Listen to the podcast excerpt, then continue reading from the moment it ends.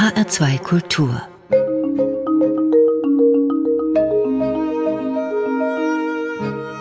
Doppelkopf mein Name ist Daniela Baumeister. Er ist Schriftsteller und freiberuflicher Übersetzer englischer, spanischer und französischer Literatur.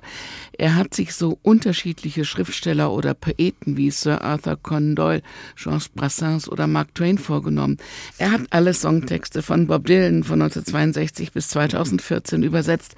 Er hat viele Bücher nicht nur übersetzt, sondern gleich auch selbst herausgegeben, wie Kipling, Years oder Borges. Er hat selbst Romane geschrieben, wie die Science-Fiction-Tetralogie um Dante Barracuda, Krimis um den Antihelden und Universaldilettanten Balthasar Matzbach und den Antihelden Mario Guderian. Er hat Hörspiele produziert. Er frönt auch immer wieder einer anderen großen Liebe der Antike, mit ihrer Hilfe er historische Ereignisse aus einer neuen Perspektive heraus neu beschreibt. Und jetzt wollen Sie wissen, wer mein Gast ist heute.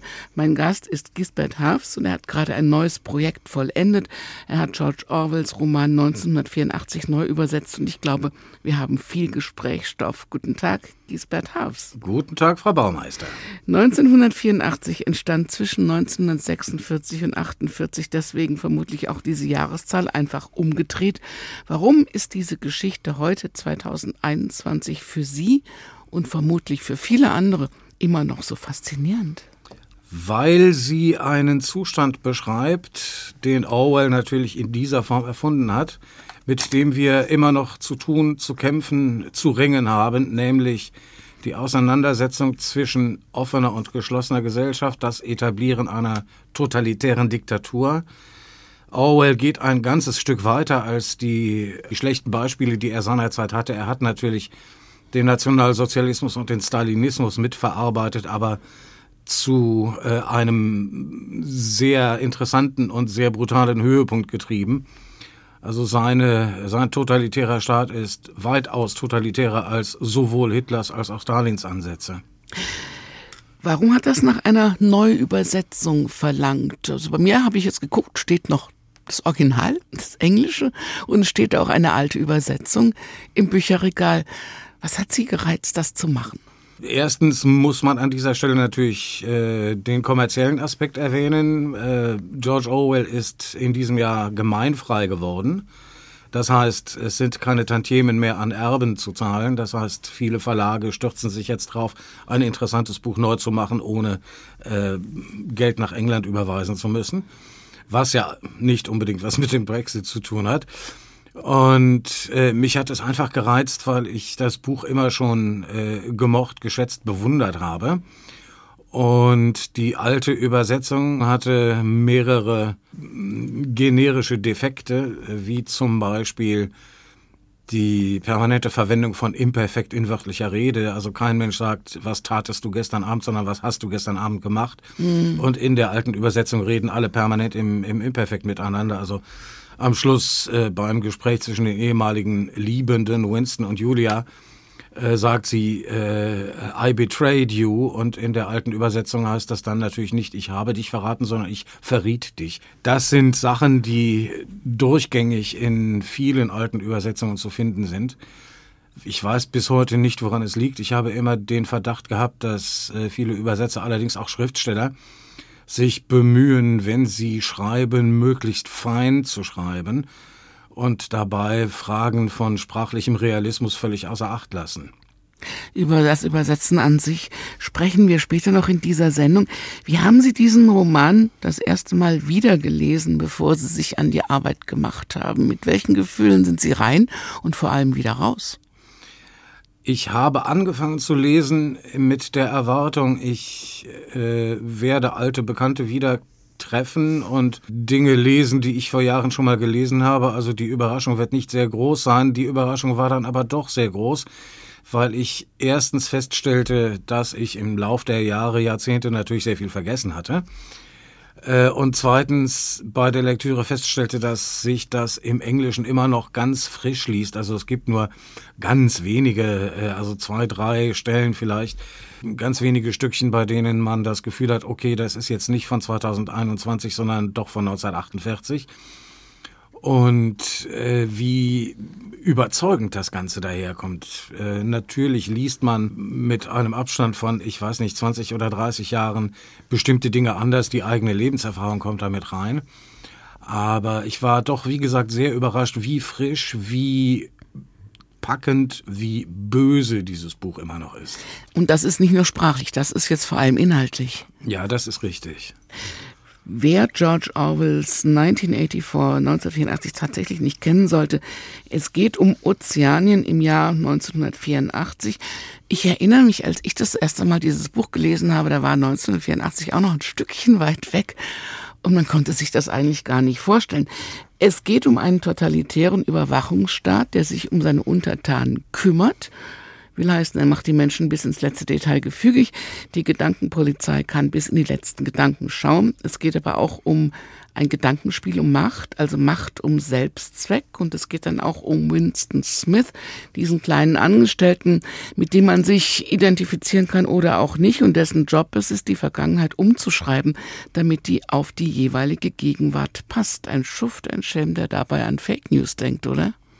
Ja, nicht nur an Fake News. Wir haben ja auch den Vorgang im Moment, dass aus, ich sage jetzt mal in Anführungszeichen, moralischen oder ethischen Gründen die Vergangenheit verändert werden soll. Ich denke daran, dass in England gerade Bestrebungen äh, laufen, äh, in Oxford zum Beispiel das Denkmal des äh, äh, großen Kolonialisten, in Anführungszeichen Cecil Rhodes, zu stürzen, dass bei uns äh, Mohrenstraßen umbenannt werden müssen, dass hier vor nicht allzu langer Zeit Debatten liefen, ob man wirklich noch eine Hindenburgstraße haben kann. Es gibt da wunderbare Passagen bei Orwell, der Winston Smith in den Mund legt, dass äh, in dem Moment, wo die ganzen Versatzstücke der Vergangenheit, die zum Beispiel in Gebäuden oder Straßennamen äh, enthalten sind, nicht mehr fassbar werden, die Vergangenheit verschwindet und die allmächtige Partei die Vergangenheit nach eigenem Gutdünken umgestalten kann. Das heißt, wir sollten schon bei unserer Vergangenheit bleiben und sie einfach erklären und interpretieren? Auf jeden Fall. Wir müssen jetzt nicht gerade hier an allen Ecken ein Hitler-Denkmal aufstellen, nur weil es den mal gegeben hat. Aber nicht mehr darüber zu reden, alles zu beseitigen, was uns gerade nicht passt. Übermorgen kommt jemand anders, dem was anderes nicht passt und setzt es wieder hin, ist keine Möglichkeit, mit sich selbst, mit der eigenen Vergangenheit, die ja in die Gegenwart einfließt, umzugehen auch über die Vergangenheit und die Zukunft und die Gegenwart bei Orwell und bei uns müssen wir gleich noch sprechen. Gisbert hat ja Musik mitgebracht. Ich versuche das jetzt mal richtig auszusprechen. Atahualpa Yupanqui? Atahualpa Yupanqui. Yupanqui. Ja. Wer ist das? Das ist der größte aller argentinischen folkloristischen Chansonniers. Es gibt zahlreiche Kompositionen von ihm, die andere lateinamerikanische äh, Solisten und, und Gruppen aufgenommen haben. Äh, Los Ejes de mi Carreta zum Beispiel gibt es von, ich weiß nicht, 100 verschiedenen äh, Interpreten. Und dieses Lied, was ich mitgebracht habe, ist ein kleiner, ja, im Prinzip Indio-Gesang, ein, ein, eine Chacarera, ein indianischer Tanz aus dem Norden Argentiniens, Santiago del Estero. Es geht um den Komponisten Cachilo, der in der Ecke liegt und schläft und im Traum die Seele der Musik zu äh, erfassen sucht. Schafft er das? Ich glaube ja, aber Atahualpa sagt es nicht genau. Wie wichtig ist das für Sie, die Seele der Musik zu erfassen? Wie wichtig ist Musik für Sie als schreibender Mensch überhaupt? Ach, Musik ist etwas, womit ich mich sehr lange sehr intensiv beschäftigt habe. Ich höre sehr gerne Musik. Was die Seele der Musik ist, weiß ich nicht. Ich glaube, das weiß niemand. Die kann man immer nur suchen.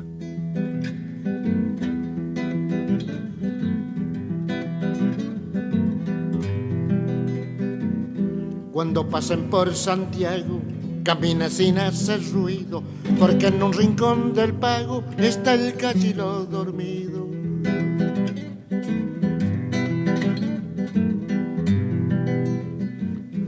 Está el cachilo dormido con su ponchito de almohada, quizá buscando en el sueño el alma de la vida.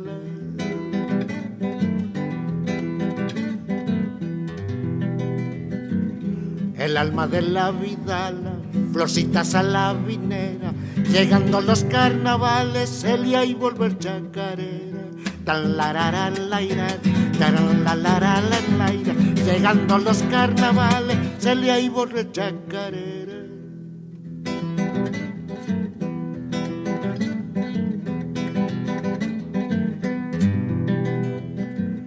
Hay un rincón en el cielo donde moran los quichuistas, donde cantan chacareras al llegar la tardecita.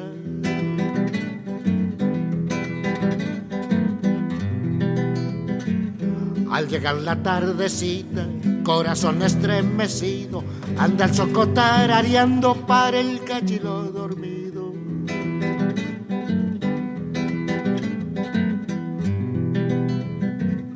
Para el cachilo dormido, florcitas a la vinera, llegando los carnavales, sería y volver chacarera. La la la la la, la, la, la llegando los carnavales, sería y volver chacarera. Der Doppelkopf in H2 Kultur, heute mit Giesbert Hafs und Daniela Baumeister. Musik war das gerade aus Argentinien, Atahualpa Yupanqui. Wir spüren der Seele der Musik nach hier in H2 Kultur. Und wir sprechen über die Neuübersetzung von 1984 und vieles mehr in dieser Sendung. Sprache ist das Hauptthema von 1984, das kann man schon sagen, oder eins der Themen. Und Sie müssen dem mit Sprache begegnen. Wie geht das, wenn es zum Beispiel ums Neusprech geht? Man muss eigentlich sehr genau am Original entlang äh, balancieren denn Orwell hat sich schon im Prinzip bei allen Formulierungen beim Aufbau äh, etwas gedacht. Und das kann man nur wiedergeben, wenn man es im Original erfasst. Und dann sind natürlich bestimmte einzelne ja, Schlagwörter im Laufe der Zeit auch bei uns äh, sozusagen in den allgemeinen Sprachschatz übergegangen, also wie zum Beispiel Neusprech oder Doppeldenk. Oder Slogans wie der große Bruder sieht dich an. An der Stelle saß ich da und dachte, mm, mm, Big Brother is watching you. Watching ist was anderes als angucken. Der große Bruder beobachtet dich. Ja, und wir nehmen das ja auch meistens im Englisch, wenn wir es benutzen, so als Schlagwort. Ne? Mhm. Das hat sich bei uns, also Big Brother hat sich bei uns irgendwie durchgesetzt. Woran liegt es denn, dass sich so etwas durchsetzt und über so viele Jahre hält? Ach, ja, das äh, ist schwer zu erklären. Ich habe nur eine Mutmaßung. Es ist möglicherweise eine eine bildhafte Formulierung der dieser große Bruder, den es natürlich überhaupt nicht gibt. Das ist eine äh, Idealfigur, die von der Partei skizziert wird. Äh, dieser große Bruder hat etwas, was an alle möglichen großen, positiv wie negativ großen äh, Figuren erinnert, unter denen man sich sofort etwas vorstellen kann. Also ich habe bei der Lektüre, äh, Wiederlektüre des Buchs, bei der Beschreibung dieses Gesicht äh, mit den äh, strengen, aber doch gütigen Augen und dem schwarzen Schnurrbart eigentlich nicht an Josef Stalin gedacht, der natürlich im Hintergrund wohl mit gemeint ist, sondern eher an Gino Cervi in der Rolle des Pepone, was die Sache fürchterlich harmlos machen würde, aber es ist natürlich Stalin im Hintergrund, nicht? Mhm aus der Erfahrung heraus, aus der Orwell geschrieben hat 1948. Man kann in, in diesem Buch auch in diesem neuen Buch, was gerade erschienen ist, auch die Prinzipien vom Neusprech mal so richtig verfolgen. Was braucht man eigentlich in der Sprache? Was ist gut? Was ist ungut? Auch das ein Begriff aus 1984. Was ist auch das ein, ein Begriff Altdenk? Was kann weg? Das äh, ist eine Debatte, die wir im Moment ja auch führen, die wir eigentlich dauernd führen. Ich sage das jetzt nicht, um irgendwem auf den Schlitz zu treten. Sollte ich jemandem auf den Schlitz treten, umso besser. Äh, wir haben im Moment zum Beispiel diese ganze Neusprechdebatte mit dem Komplex äh, Gender. Wir hatten vor Jahren eine Neusprechdebatte äh, mit ja, mit dem Hintergrund Marxismus. Ich erinnere mich, als ich äh, zur Uni ging, musste alles permanent auf Marxismus gedreht werden. Also das sind Vorgänge, die alle paar Jahre wiederkehren. Ich greife nochmal zurück auf unsere Vergangenheit, die berühmte Sprache des Dritten Reichs. Orwell hat das Ganze nur ja auf eine perfide Weise perfektioniert, indem er eigentlich alles, woran sich jemand reiben könnte, rausgeschmissen hat. Also seine äh, totalitäre Partei hat keine Ideologie. Insofern gibt es auch keinen Grund, weil man anderer Meinung ist, sich gegen sie aufzulehnen, denn es gibt keine Meinung. Es gibt auch keine Gesetze, es gibt nur Gepflogenheiten, jeder kennt sie und man verstößt nicht dagegen. Aber diese Partei ist so rational durchkonstruiert von Orwell, dass sie anders als alle Vorgänger er nennt als Vorgänger zum Beispiel die Inquisition der katholischen Kirche, natürlich Nationalsozialismus, Stalinismus. Anders als all diese Vorgänger hat diese Partei eigentlich keine Punkte, gegen die man sich auflehnen kann, weil man anderer Meinung ist. Nur grundsätzlich die Unterdrückung der Freiheit. Aber wie Orwell feststellt, wen interessiert Freiheit, solange es Lotto und Fußball gibt? Gibt's aber auch nicht mehr 1984 dann in Ozeanien. Ja, Lotto gibt es noch. Ist das denn eine gute Grundlage für die Partei in Anführungszeichen? Wir wissen ja auch nicht, wer diese Macht hat. Äh, wenn man eine Sprache entwickelt oder umschreibt und sie ist dann frei von schädlichen Begriffen, sind die schädlichen Begriffe auch weg? Wenn das so durchkonstruiert ist wie bei Orwell, dass alles bis in den letzten Winkel manipuliert wird, dann sind die Begriffe, die die Partei als schädlich empfindet, am Schluss nicht mehr vorhanden. Nehmen wir aus unserer Gegenwart ein Beispiel. Vor 30 Jahren war es noch völlig normal, im Zusammenhang mit dunkelhäutigen Menschen von Neger zu reden. Das sagt heute keiner mehr. Das Wort ist weg. Dadurch hat sich allerdings die äh, Problematik des Rassismus nicht wesentlich gewandelt. Aber das Wort ist weg und bestimmte Einstellungen sind weg. Man ist vorsichtiger, man hat automatisch wenn ich es negativ ausdrücke, eine Schere im Kopf, bevor man sich in dieser Richtung äußert. Also diese Formen von, von Sprachmanipulation sind ja bei uns auch allgegenwärtig.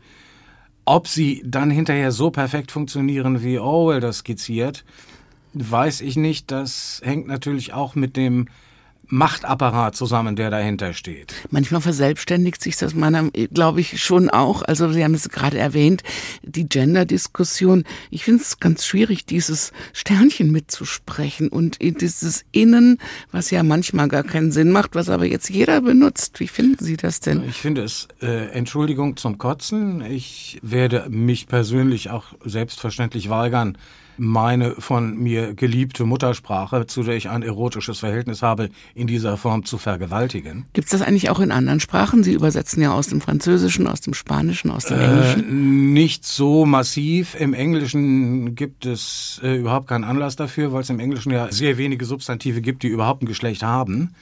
Im Französischen und Spanischen gibt es so Ansätze. Also früher sagte man Madame le Ministre, hm. inzwischen sagt man Madame la Ministre. Aber das ist ähm, harmlos verglichen mit den Exzessen, die wir betreiben. Ich habe das Gefühl, das hat sich verselbstständigt. Irgendeiner hat damit angefangen. Die Diskussion fehlt meiner Meinung nach dazu. Ja, es ist äh, bei uns ja doch oft so, dass diejenigen, die am lautesten schreien, am meisten gehört werden und dann machen es alle nach. Wobei ich gestehen muss, dass ich, wenn ich mich umhöre, im Alltag davon eigentlich nichts registriere. Ja, es ist ein Medienphänomen, es ist ein Phänomen der, äh, sagen wir mal, sich, sich selbst für Elite haltenden äh, akademischen Schichten. Also der normale Mensch auf der Straße äh, spricht nicht von LeserInnen. Wir drehen das jetzt mal um mit den schädlichen Begriffen und gehen mal auf die positiven, vielleicht in Anführungszeichen positiven. Also bei Orwells Doppeldenk ist dann 2 plus 2 5. Geht auch, ne? Also wenn wir auf die Inauguration von Herrn Trump zurückgucken und ja natürlich es waren 13 Leute da das waren aber 13.000 bei ihm ne? Ja, also ja. wenn man eine Lüge oft genug wiederholt dann stimmt's ja auch Sie stimmt nicht, aber man hält sie für die Wahrheit. Also die, die, die Unwahrheit bleibt natürlich unwahr, aber es ist die hohe Kunst, die auch wir beherrschen. Ich will jetzt nicht nach Beispielen suchen, schwarz für weiß zu erklären. Die hohe Kunst bei Orwell besteht darin, dass die Leute, äh, die, die Parteisprecher eben nicht nur schwarz äh, für weiß erklären, sondern gleichzeitig dabei wissen, dass sie lügen, diese Lüge aber subsumieren in dem Gesamtbegriff, es dient der Partei. Ich könnte da auch parallel zur Gegenwart finden. Also Die finden wir mühelos, ja. Hat Ihnen das beim Übersetzen Spaß gemacht oder sind Sie daran auch verzweifelt, weil es eben diese Parallelen bis heute gibt? Nein, ich war erstaunt. Es war beunruhigt, wäre ich gewesen, wenn ich das nicht äh, vorher gewusst hätte, dass äh, äh, gewisse Dinge exzessiv betrieben werden. Ich war nur äh, verblüfft, sie in dieser präzisen Form schon bei Orwell wieder zu finden. Wenn man nichts glauben darf, was gesprochen wird, und nicht sagen, was nicht gewünscht wird, und nicht denken, was eventuell anstößig sein könnte oder was die Wahrheit ist, welche Funktion bekommt dann Sprache bei Orwell oder grundsätzlich? Es gibt nur noch zwei Funktionen. Das einmal die ja ganz äh, banale, äh, restringierte Möglichkeit von Mitteilungen, es ist kalt, äh, ich habe Hunger, äh, du hast rote Haare, äh, draußen liegt Schnee. Und die zweite Variante ist eben Manipulation. Wenn bestimmte Dinge immer wieder wiederholt werden, übernimmt man sie, siehe Gender-Sternchen. Irgendwann merkt man nicht mal mehr, dass man sie übernommen hat. Und sie werden Teil des eigenen geistigen Ablaufs. Und man ist manipuliert. Und die Sprache ist eigentlich das wesentliche Herrschaftsinstrument dieser totalitären Partei, die ja, um das nochmal aufzunehmen, eine sehr clevere Konstruktion von Orwell ist. Er hat ja alles rausgenommen, was in irgendeiner Weise ideologisch anstößig sein könnte die Partei ist allgegenwärtig, die Partei ist allmächtig, die Partei unterdrückt, aber sie unterdrückt nicht selektiv. Also zum Beispiel in einem afrikanischen Land ist selbstverständlich nicht ein kolonialer weißer äh, Parteichef, sondern ein äh, örtlicher Afrikaner. In Südamerika das gleiche. Äh, die Leute haben keine Privilegien mehr. Die Partei Kader wohnen vielleicht in etwas besser ausgestalteten Wohnungen äh, als die einfache Masse, aber sie haben eben keine Villa, sie haben keine Luxusapartments. Sämtliche Privilegien sind, wie es scheint, abgeschafft. Das heißt, es gibt auch für die Unterschichten keinen Anlass zur Rebellion. Und das Ganze ist so kalt und rational durchkalkuliert, dass es einem schon bei der Lektüre und natürlich auch beim Übersetzen zwischendurch ein bisschen kalt den Rücken runterlaufen könnte und man fast geneigt ist zu sagen, dann äh, doch lieber dieser irrationale Affe Donald Trump. Musik kommt jetzt von einem sprachgewaltigen, würde ich mal sagen, Singer-Songwriter von Ulrich Roski, des Künstlers Fisch. Warum? Des Künstlers Fisch ist eine wunderbare Erklärung für alles, was man im Zusammenhang mit Schuberts wunderbarer Komposition äh, Die Forelle wissen muss. Was muss man wissen? Das sollte man sich jetzt anhören.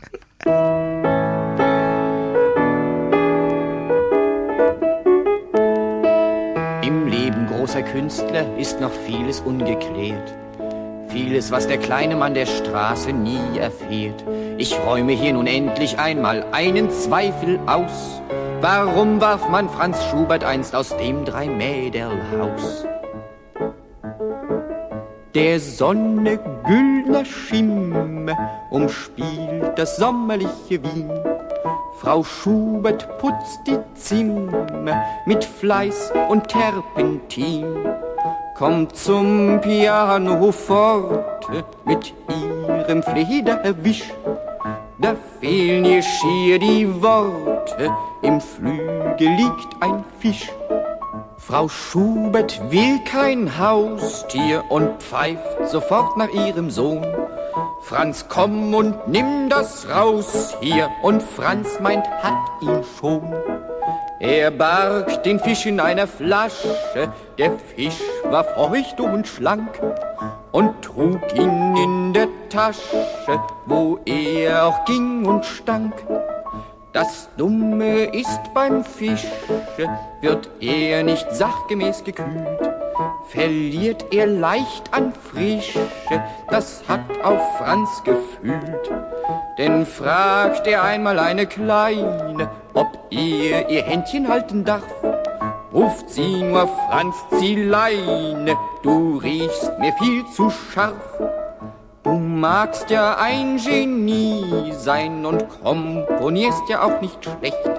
Aber mein Freier wirst du nie sein mit deinem müden Hecht.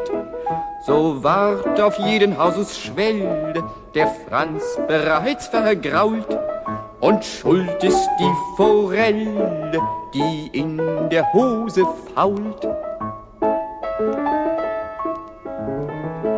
Die alte Tante Volksmund sagt bereits mit Recht und Fug, durch anderer Leute Schaden wird der Aufmerksame klug.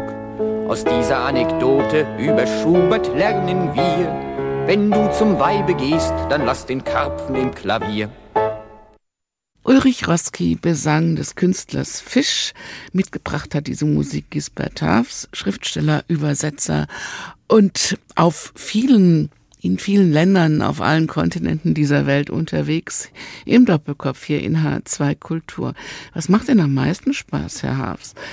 Das selber Schreiben, das Übersetzen, das Beobachten, das Dichten, das Denken? Ach du liebe Zeit, Essen und Trinken.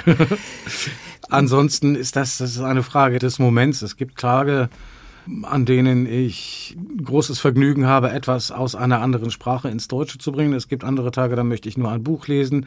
Das kann sich auch von Stunde zu Stunde wechseln und man muss halt jederzeit für alle Möglichkeiten offen bleiben. Werden Übersetzer ein bisschen stiefmütterlich behandelt? Ja, was Wahrnehmung angeht, schon.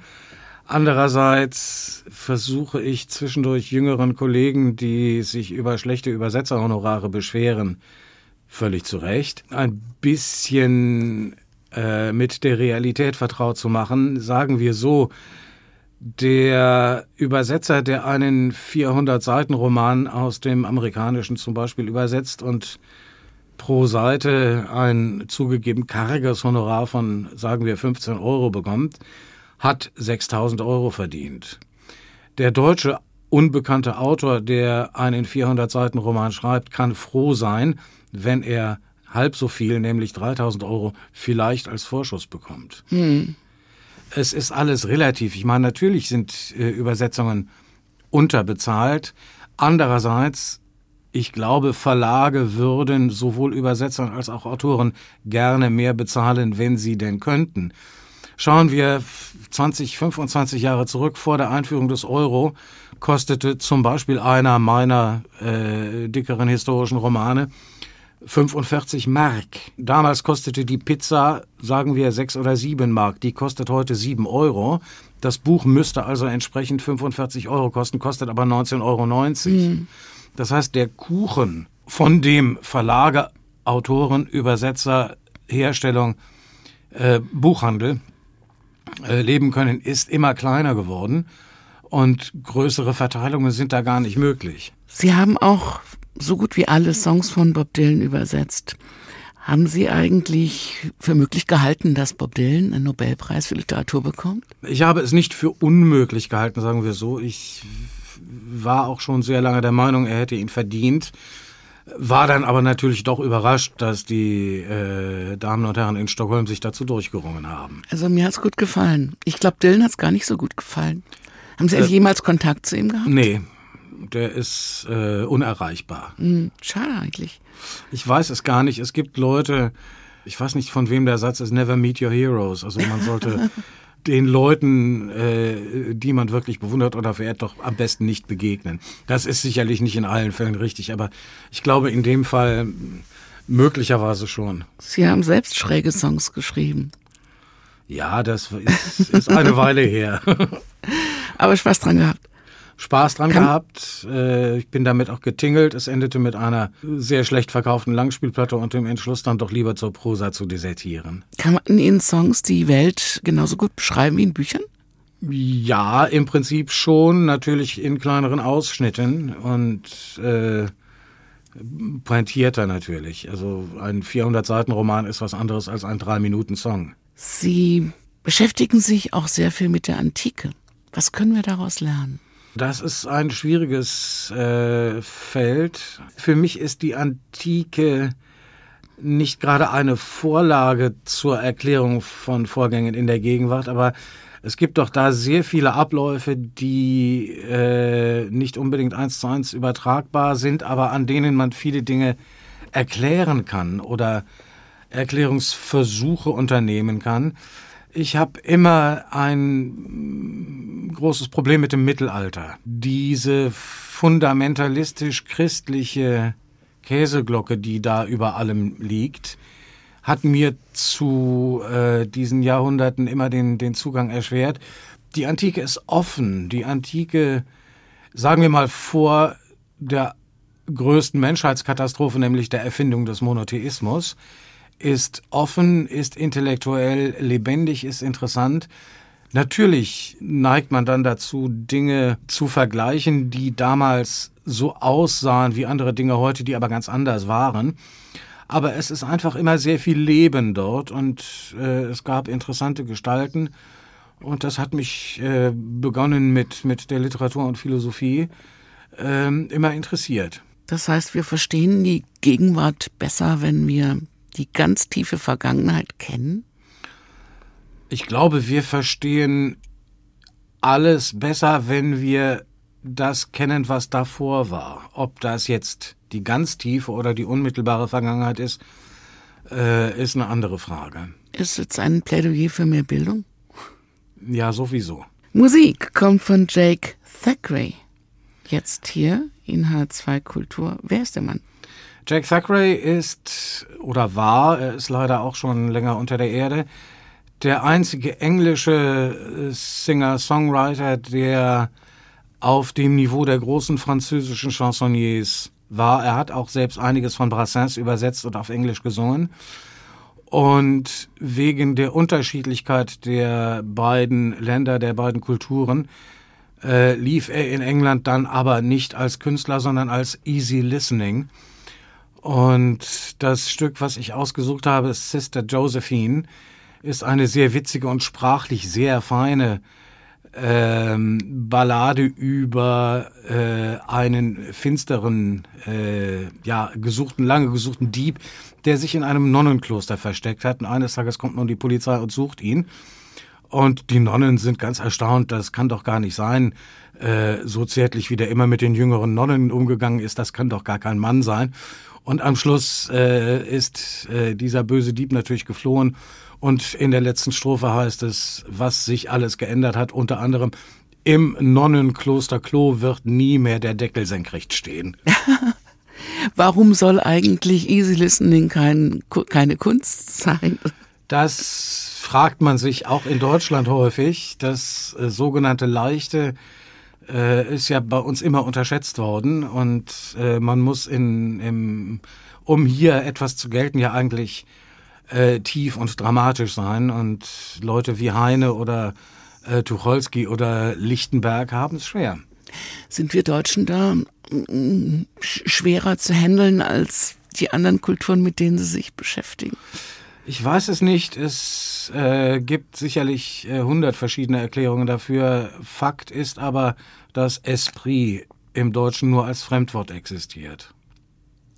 Und schon wieder sind wir bei der Sprache, dass nämlich das, was wir nicht haben, auch sprachlich nicht da ist. Ich glaube, die Eskimos haben irgendwie 30 Begriffe für weiß oder so, weil es weiß um sie rum ist oder, oder Fisch oder was, weil es so ja, wichtig ich ist. Ich habe dieser Tage gelesen, es ging nicht, äh, sie hätten gar, gar nicht 30 Begriffe äh, für Schnee, was ich immer meinte, sondern für Eis, weil Eis wichtig ist. Sie müssen äh, sehen können, wie ist das Eis beschaffen, um Rückschlüsse auf die Anwesenheit jagbarer Robben darunter äh, ziehen zu können oder ob das Eis trägt, also wie auch immer.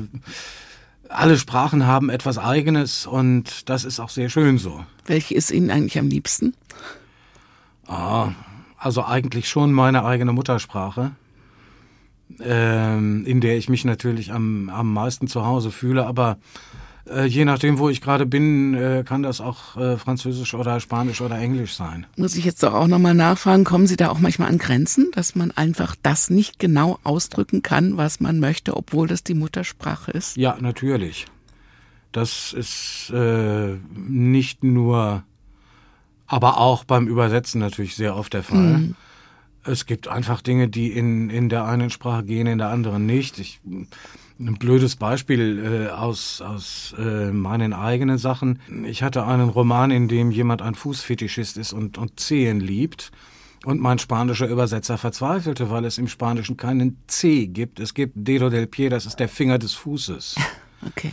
Und wenn im, im, im Buch äh, hundertmal äh, von Zehen die Rede ist, dann ist jedes Mal von Fußfingern zu reden kriegt einen, einen, einen ganz anderen Drall. Aber das ist natürlich im Deutschen auch. Ich kann im Spanischen Buenas tardes sagen und im Englischen Good afternoon, aber weder im Deutschen noch im Französischen gibt es den guten Nachmittag als Gruß. Dann bleiben wir doch lieber bei der easy listening Sister Josephine, die es in sich hat.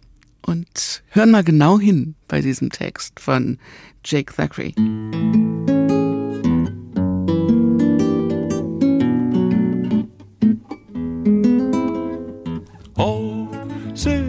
Sister Josephine, what do all these policemen mean by coming to the convent in a grim limousine after Sister Josephine?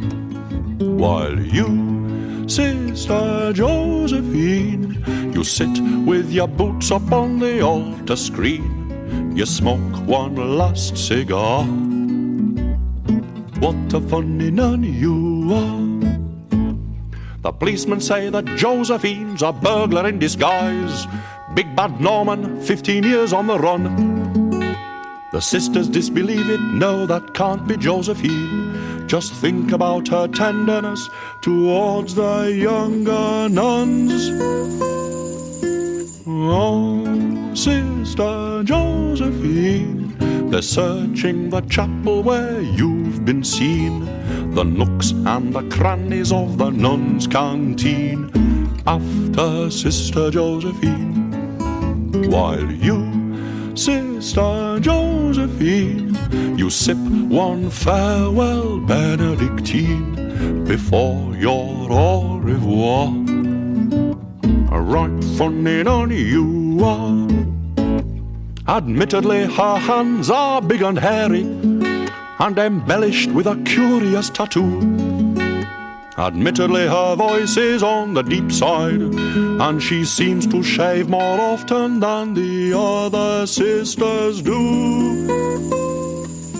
Oh, Sister Josephine, founder of the convent pontoon team, they're looking through your bundles of rare magazines after Sister Josephine. While you, Sister Josephine, you give a goodbye sniff of Benzedrine to the convent budgerigar. A bloody funny nun you are. No longer will her snores ring through the chapel during prayers, nor her lustful moanings fill the stilly night.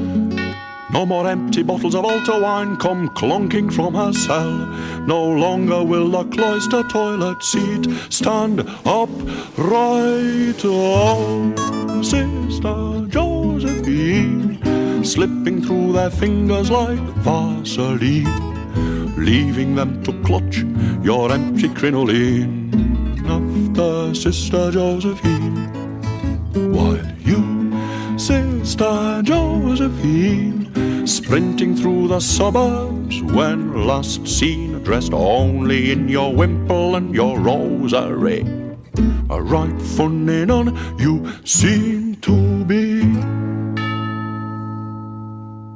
Sie hören den Doppelkopf in H2 Kultur mit Musik von Jake Thackeray. Ich hoffe, Sie haben den Text mal gut zugehört, denn Gisbert Hafs, mein Gast heute, hat viel Interessantes zur Sprache an sich, zu Inhalten und zu dem kleinen Unterschied zu erzählen, zum Beispiel dem zwischen Mann und Frau in diesem Song.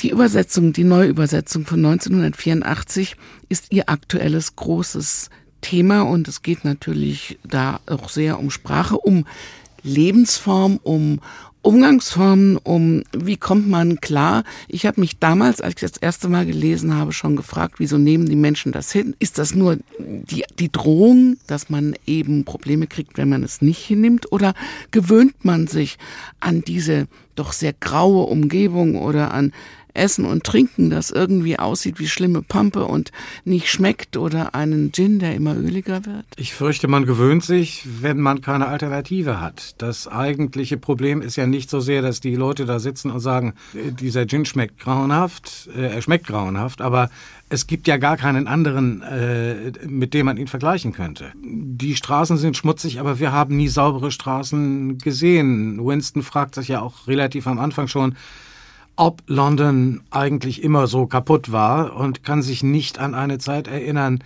in der London nicht aus den großen Verwaltungsgebäuden und ansonsten mehr oder minder ramponierten Häusern und äh, defekten Straßen bestand. Das heißt, je vertrauter einem etwas ist, desto mehr äh, hat man sich daran gewöhnt und desto schwieriger wäre es, etwas daran zu ändern, weil man gar nichts anderes kennt. Aber warum wollen die Machthaber nichts daran ändern? Warum wollen sie nicht, dass es ihren Untertanen gut geht? Warum sollten sie? In dem Moment, wo es den Untertanen besser geht, äh, die Untertanen zum Beispiel auch über mehr Bildung verfügen, werden die Untertanen anfangen, Fragen zu stellen. So wie die Partei aufgebaut ist, besteht die Gefahr, nicht? Die Partei rekrutiert, sagen wir, intelligente oder verwendbare Leute. Die, die sich nicht rekrutieren, sprich einbauen lassen, werden gnadenlos und grausam eliminiert. Die anderen, 95 Prozent, sagt Orwell, werden klein gehalten, die kriegen Brot und Spiele. Nicht viel Brot und nicht viel Spiele, aber immer so, dass es gerade ausreicht. Und ansonsten äh, stumpfsinnige äh, Massenunterhaltung, ohne jemandem zu nahe treten zu wollen, sagen wir mal Bildzeitung und RTL. Anderes gibt es nicht. Und es gibt auch keinen, keinen Anlass aufzubegehren, weil sie eben anders als in, in früheren Zeiten, in anderen Gesellschaften, niemanden sehen, dem es wirklich besser ginge. Also es gibt keine Aristokratie, äh, die in Saus und Braus lebt, gegen die man rebellieren muss. Es gibt keine Kirchenfürsten, es gibt keine besonders wohl situierten Politiker mit, mit einer Villa am Strand. Alle, auch die Parteikader, leben in der gleichen Sorte Apartmentblocks. Die Wohnungen der Parteikader sind ein bisschen besser eingerichtet, aber auch nicht üppig. Es gibt gar keinen Anreiz zur Rebellion, weil man nichts anderes kennt. Sie haben eben gesagt, noch lieber als Schreiben ist Essen und Trinken. Wenn Essen und Trinken nicht mehr da ist, was fehlt uns denn dann? Meine Großmutter sagte, Essen und Trinken hält Leib und Seele zusammen. Aber es ist kein Genuss mehr möglich. Es ist auch Genuss gar nicht erstrebenswert für die Partei, die den Zynismus um des Zynismus willen betreibt, die Grausamkeit um der Grausamkeit willen, die Herrschaft nicht um irgendwelche Ziele zu erreichen, sondern Herrschaft um der Herrschaft willen, Macht um der Macht willen. Alle vorgeblichen oder ernsthaften Ziele, die frühere totalitäre äh, Systeme wie der Nationalsozialismus, äh, der Stalinismus etc. vorgegeben haben, gibt es nicht mehr. Sie sind weg. Es ist nur ein reines pragmatisches Funktionieren. Und das ist grau, es ist äh, freudlos. Andererseits bietet es keinen wirklichen Anreiz äh, zur Rebellion. Furchtbare Vorstellung. Es ist aber, eine furchtbare Vorstellung, ja. Aber ich glaube, das ist äh, einer der Aspekte, die Orwells Buch bis heute so, so gut, so packend, so böse machen dass es eben nicht eine wie auch immer geachtete Utopie ist, bei deren Lektüre man sagen könnte, okay, da bin ich aber anderer Meinung, also ich hätte lieber eine andere Utopie, sondern es ist einfach die totale Anti-Utopie, bei der man sich nur gruseln, bei der man aber nicht, auch im eigenen Kopf nicht wirklich etwas verändern kann. Und das ist auch ansteckend, glaube ich, oder das ist auch ja auch Kindern gut beizubringen. Also wenn man jetzt zum Beispiel auf die Hasswochen guckt, die eingetrichtert werden in diesem Buch und wo hm, Kinder eben schon lernen, die Parolen nachzusprechen, womit wir wieder bei der Sprache wären, dann ist man sich doch als Machthaber ganz sicher. Ja, und Kinder, die äh, die eigenen Eltern denunzieren, die die Realität in verschiedenen Gegenden der Erde ist ja, was die die Überwachungsgeschichten zum Beispiel Sprachkontrolle angeht. China ist ein reiner Orwell-Staat. Es ist ja nicht so, als ob es das nicht gäbe. Es gibt es natürlich immer in anderer Form, aber im Prinzip existiert es. Womit wir wieder bei der Sprache wären, was wir noch gar nicht besprochen haben, in der Zeit jetzt, also 2021, hat sich unsere Sprache auch verändert durch Corona. Wie sehen Sie da drauf? Also große Sprachveränderungen durch Corona sehe ich eigentlich bisher nicht. Hätten Sie ein Beispiel? Ich wüsste keines. Also mir fällt zum Beispiel auf, dass wir nicht mehr so oft von es ist nicht möglich, gerade weil sprechen oder ist halt mal verboten, sondern es ist untersagt. Also der mhm. Satz von Frau Merkel im letzten Frühjahr, alles was der Unterhaltung dient, ist fortan untersagt, da bin ich zusammengezuckt. Doch, da habe ich mich gegruselt, denn das ist eine ja, hoffentlich trete ich jetzt wieder jemandem auf den Schlips. Ich finde, äh, wenn ich an dieser Stelle Billy Wilder zitieren darf, wenn ich einen guten Witz machen kann, ist es mir scheißegal, wen ich damit beleidige. Äh, ich fürchte, was Frau Merkel damals gesagt hat, das ist so eine äh, ganz grauenhafte, äh, halb protestantisch-kalvinistische, halb sozialistische Einschätzung, dass alles, was im weitesten Sinne mit Kultur zusammenhängt, überflüssig ist. Und was anderes, Herr Hafs, wenn etwas oft genug wiederholt wird, ich habe das Gefühl, ich bin so in so einer Endlosschleife. Ich mache den Fernseher an und jeder Politiker erzählt mir jeden Tag das Gleiche.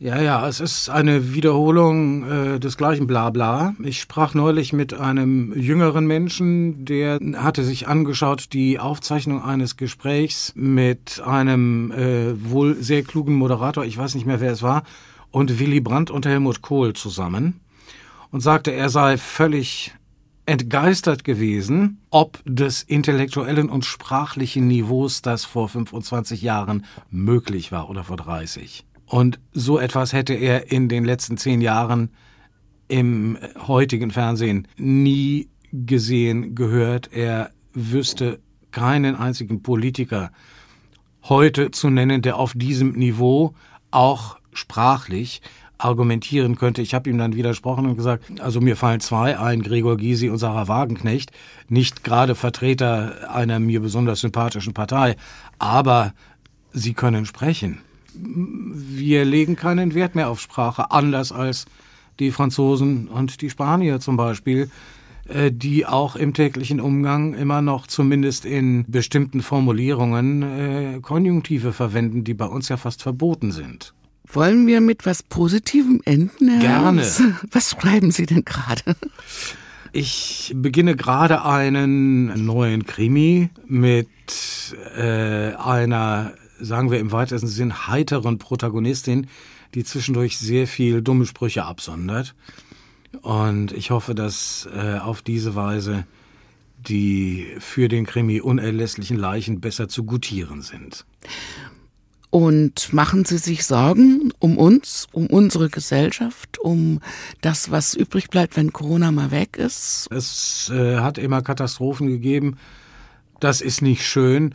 Ich sehe im Moment eigentlich eher aufs Klima als auf Corona. Corona wird irgendwann dank Impfung vorbeigehen. Wie das mit dem Klimawandel ist, weiß ich nicht. Ich hoffe, wir haben dann auch wieder Kultur, wenn Corona rum ist. Ich hoffe, und wir sitzen mit einer Laute äh, und einem Gemälde auf dem letzten Gletscher. Gisbert Hafs, es war mir ein großes Vergnügen. Vielen herzlichen Dank für dieses Gespräch im Doppelkopf und noch was Positives 1984 wiederlesen. Da kann man sehr viel entdecken und kann über sehr viele Dinge nachdenken, die einem selber vielleicht auch ein bisschen weiterbringen. Es war mir ein Vergnügen, Frau Es war mir ein sehr großes Vergnügen und äh, mit der Laute, da mache ich mit. Okay. Aber vielleicht nicht auf dem Gletscher. Das wird zu kalt. Nee, ja, der kalte Hintern stört dann etwas, ja.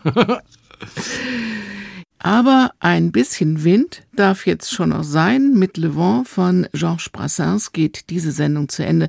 Mein Name ist Daniela Baumeister. Machen Sie es gut. Si par hasard, sur le pont des arts, tu croises le vent, le vent fripon, prudence, prends garde à ton jupon. Si par hasard, sur le pont des arts, tu croises le vent, le vent maraud, prudent, prends garde à ton chapeau. Les gens foutres les gens probes médisent du vent furibond qui rebrousse les bois, détrousse les toits, retrousse les robes. Les gens foutres et les gens probes, le vent, je vous en réponds, sans souci et c'est justice comme de colle un tampon. Si par hasard, sur le pont des arts, tu croises le vent, le vent fripon, prudence, prends garde à ton jupon. Si par hasard, sur le pont des arts, tu croises le vent, le vent maraud, prudent, prends garde à ton chapeau. Bien sûr, si l'on ne se fonde que sur ce qui saute aux yeux, le vent semble une brute raffolant de nuire à tout le monde. Mais une attention profonde prouve que c'est chez les fâcheux qu'ils préfèrent choisir les victimes de ces petits jeux. Si par hasard, sur le pont des arts, tu croises le vent, le vent fripon, prudence, prends garde à ton jupon. Si par hasard, sur le pont des arts, tu croises le vent, le vent maraud, prudent, prends garde à ton chapeau.